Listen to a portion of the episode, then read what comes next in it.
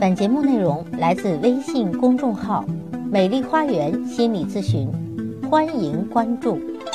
大家好，我是心理咨询师张霞，欢迎大家来到美丽的心理花园，解除心灵困惑。我的咨询微信是“美丽花园”的手写大写字母，也就是大写的 “M H Y” 加数字一二三四五六七八九。咨询是收费的，听众咨询可以享受最高优惠。好。今天分享的内容是美国爸爸给孩子的八条家训。美国的教育跟中国的教育有很大的不同，但是美国爸爸给孩子的八条家训还是值得我们所有的中国父母来看一看。那这八条家训的具体内容是怎样呢？第一条，见到人的时候必须跟见到的人先打招呼啊，要有礼貌。受到别人任何的恩惠和帮助时，必须要口头或者书面表示感谢。做了给别人添麻烦的事情，一定要当场道歉。啊，第一个要见到人打招呼就是尊重了。那受到别人恩惠的时候或者帮助的时候说感谢，就是要懂得感恩。啊，做了给别人添麻烦的事情，要当场道歉，就是啊要知错就改。第二条家训。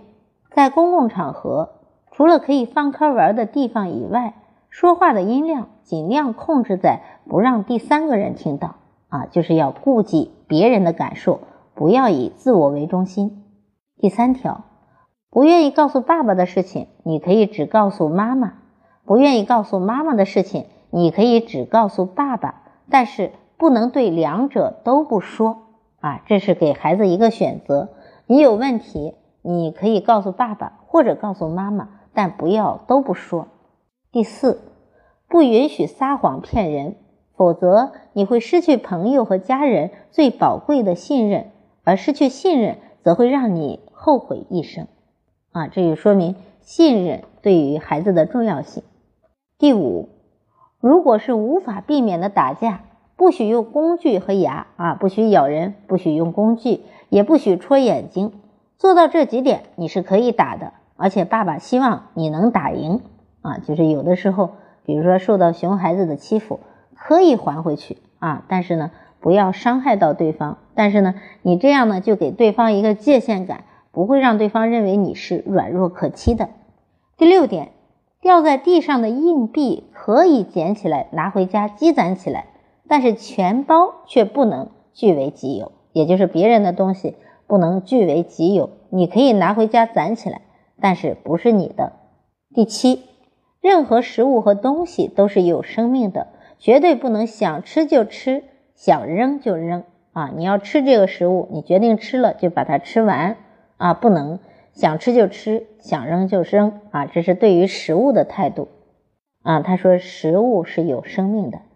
第八，别人真诚款待你吃东西。如果你不喜欢的话，可以说我吃饱了，但绝对不能说很难吃啊。总之呢，这八条家训不长，但是呢，却是呃有很多的内容值得我们去提倡的。比如说第一条啊，懂得感恩，懂礼貌，学会知足啊。最后一条一定要嗯表达感谢，而不能说是很难吃啊，要有礼貌。啊，希望今天的分享给中国的家长来一个参考吧。啊，当然，我觉得咱们中国的这个家庭教育有一个优点，就是以家庭为中心，特别注重亲情，这是啊要超过国外的这个亲子教育的。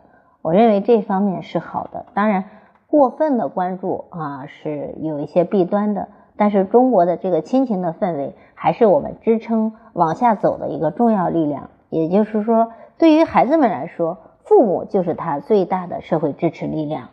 那么，我们跟父母血脉相连，这是中国的传统文化给到我们一种啊安全感的一种支撑。好，今天的分享就到这里了。更多的亲子教育的知识，欢迎关注我的微信公众号“美丽花园心理咨询”。大家有育子方面的困惑，也可以加我的咨询微信，预约我的咨询时段。我的咨询微信是美丽花园的手写大写字母，也就是大写的 M L H Y 加数字一二三四五六七八九。好，今天的分享就到这里了，感谢大家的收听，下期节目再会。